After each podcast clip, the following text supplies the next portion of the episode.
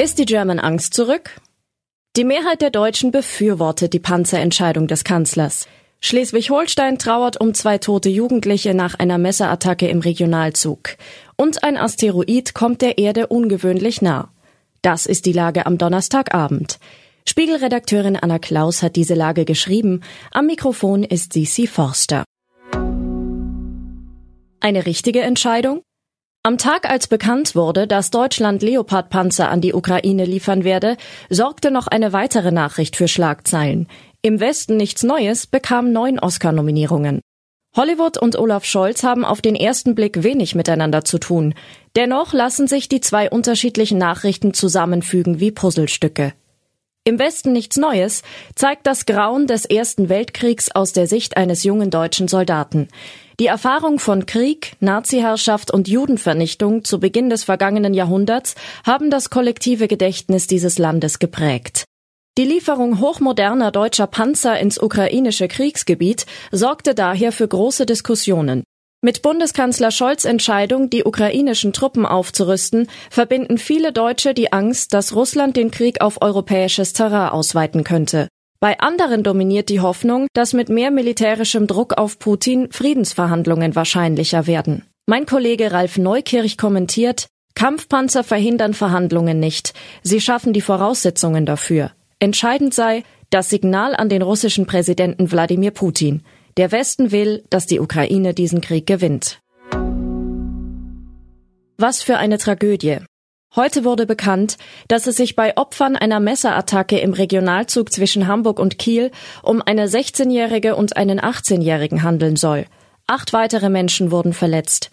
Nach bisherigen Erkenntnissen griff ein Mann am Mittwochnachmittag wahllos Passagiere an, er konnte aber von Fahrgästen überwältigt werden.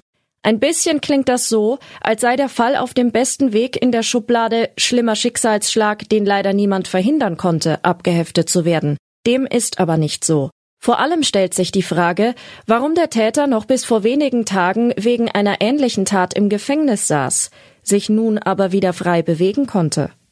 Ibrahim A. saß bis zum 19. Januar dieses Jahres in Untersuchungshaft. Er hatte im Januar 2022 in der Schlange vor einer Essensausgabe für Wohnungslose auf einen anderen Mann mehrfach eingestochen. Der Verurteilte legte Berufung ein. Ibrahim A. kam daher nicht in Strafhaft, sondern blieb in U-Haft. Vor wenigen Tagen erreichte die Dauer der U-Haft nahezu das verhängte Strafmaß. Eine Richterin am Landgericht habe daher am 19. Januar entschieden, er sei noch am selben Tag freizulassen. Schluss mit lustig. Vor ein paar Tagen habe ich noch gelacht, als der stellvertretende bayerische Ministerpräsident Hubert Aiwanger zum Besten gab, ob in 100 Jahren noch Ski gefahren wird, wissen wir nicht. Vielleicht schlage bis dahin auch ein Meteorit in unsere liebe Erde ein. Jetzt lache ich nicht mehr, denn offenbar fliegt heute Nacht ein Asteroid nur sehr knapp an der Erde vorbei. Um 1.27 Uhr deutscher Zeit soll sich der Asteroid den Berechnungen zufolge der Erde auf bis zu 3600 Kilometer nähern. Was mich ein bisschen verunsichert, der heranrasende Asteroid wurde offenbar erst vor fünf Tagen entdeckt.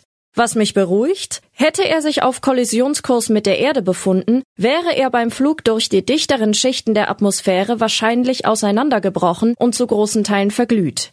Es besteht vorerst wohl keine Gefahr für Pisten, Politiker und die Menschheit als solche. Was sonst noch wichtig ist. Winterliche Temperaturen. Deutschland spart zu wenig Gas.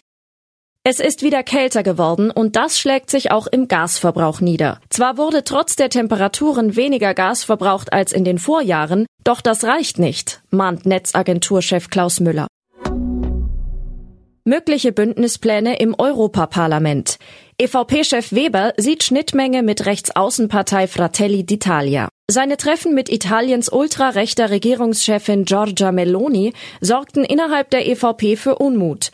Nun kokettiert Fraktionschef Manfred Weber erneut mit den Postfaschisten. Deren Politik sei teils konstruktiv. Kritische Inhaltsstoffe. Ökotest bemängelt Lippenstifte. Die Zeitschrift Ökotest hat 18 rote Lippenstifte getestet. Kein einziger bekommt das Urteil sehr gut oder gut. Auch nicht die Naturkosmetikprodukte. Soweit die Lage am Abend. Alle aktuellen Entwicklungen finden Sie auf spiegel.de. Wir melden uns hier wieder morgen früh mit der Lage am Morgen.